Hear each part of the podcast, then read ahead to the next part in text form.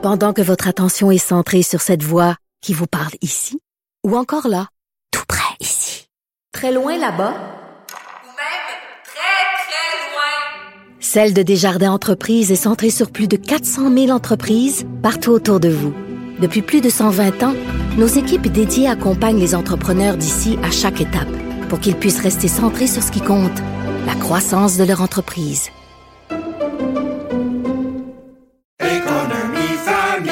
Ici Ricardo. et Émilie, marchand d'IGA. On a envie de vous inspirer à bien manger. À moins de 5 la portion. Suffit de repérer les produits valeurs sûres et de les cuisiner avec une de nos recettes. Les valeurs sûres, c'est bien pensé, hein? Bien sûr! Détails sur IGA.net.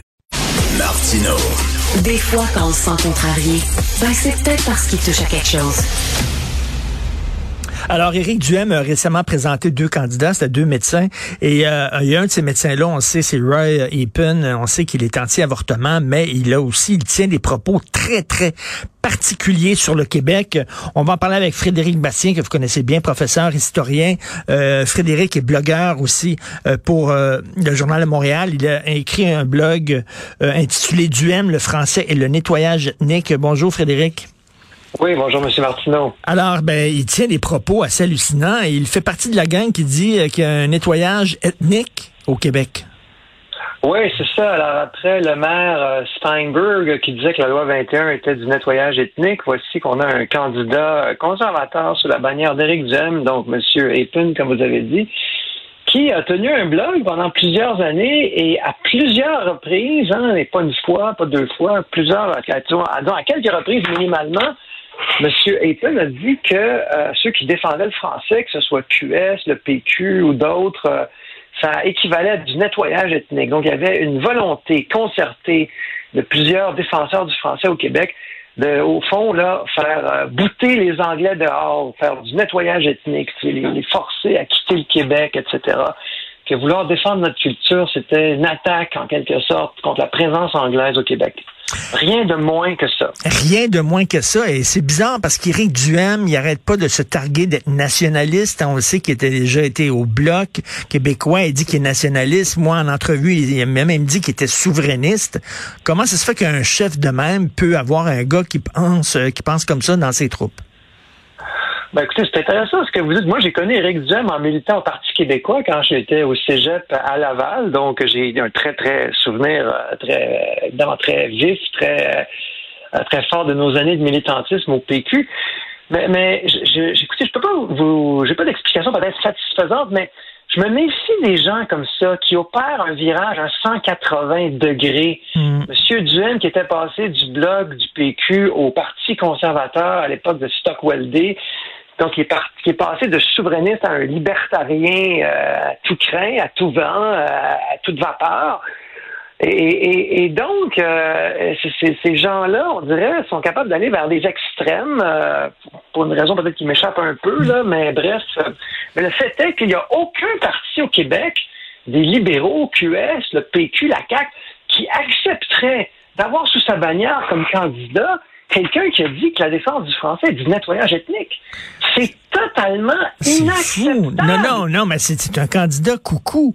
Et moi, je dis tout le temps, aux prochaines élections provinciales, quand il va devoir faire le plein de candidats, Éric Duhem, on va avoir un fun noir, les journalistes et, et vous, euh, Frédéric Bastien, à gratter, le voir ce que ces gens-là ont écrit avant. Et ça va être une talle de coucou, là. Je suis convaincu. Ben, en fait, euh, dans le cas de M. Epin, on va avoir de la difficulté à gratter parce que le blog que M. Epin tenait a été fermé. Donc, euh, on n'a plus accès, on n'a plus accès au blog de M. Epin. Là. Alors, tout d'un coup, là, c'était, moi, j'ai obtenu, euh, j'ai obtenu des captures d'écran, mais j'ai pas pu faire la recherche moi dans le blog de M. Epin parce que, euh, voilà, vous pouvez plus y aller.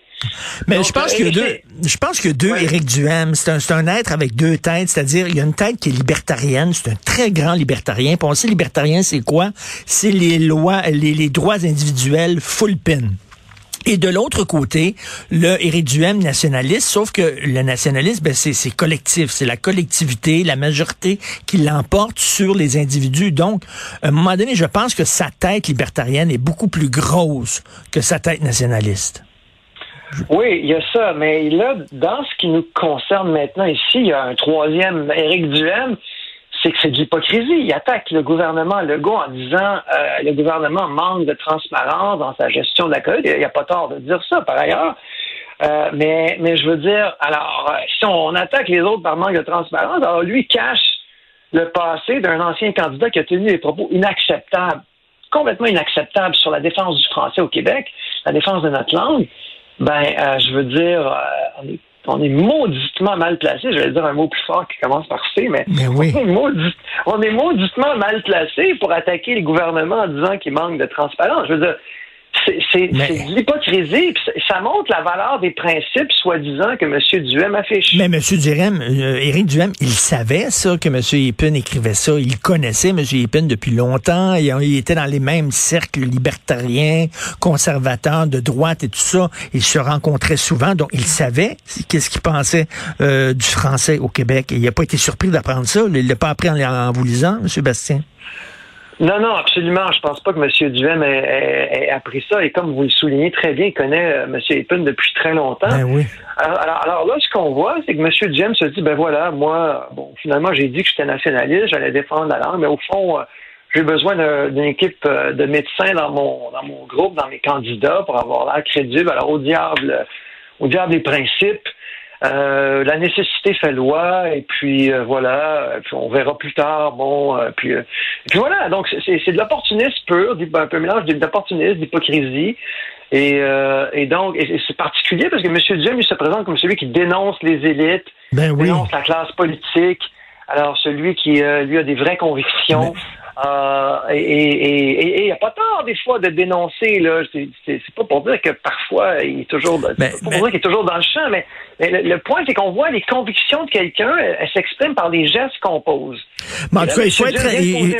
Lorsqu'on on est chef, il faut être responsable, puis d'aller chercher un candidat qui a tenu ce genre de propos-là en disant qu'il y a du nettoyage ethnique qui s'effectue au Québec, c'est totalement, totalement irresponsable. Et euh, en tout cas, j'ai très hâte de voir lorsqu'il va présenter euh, sa, sa, sa, sa talle de candidats aux prochaines élections. Ça va être quelque chose. Merci Frédéric Bastien. On continue bien sûr à vous lire. Euh, on peut aller voir les blogs de Frédéric sur le site euh, Internet du Journal de Montréal ou alors aller euh, sur sa page Facebook. Merci Frédéric Bastien. Bonne journée. Merci, merci M. Martineau, au plaisir. Bonjour. Alors, c'est tout pour moi. C'est Denis Saint-Pierre qui remplace Benoît Dutrisac, euh, donc, euh, cette semaine. Euh, je parle avec Danny une demi-heure. Merci beaucoup à la recherche, Florence Lamoureux, euh, Julien Boutillier. Merci Maude Boutet, Alexandre Moranville-Wallet, à la euh, réalisation, à la console, Jean-François Roy. On se reparle demain à 8 heures. Passez une excellente journée.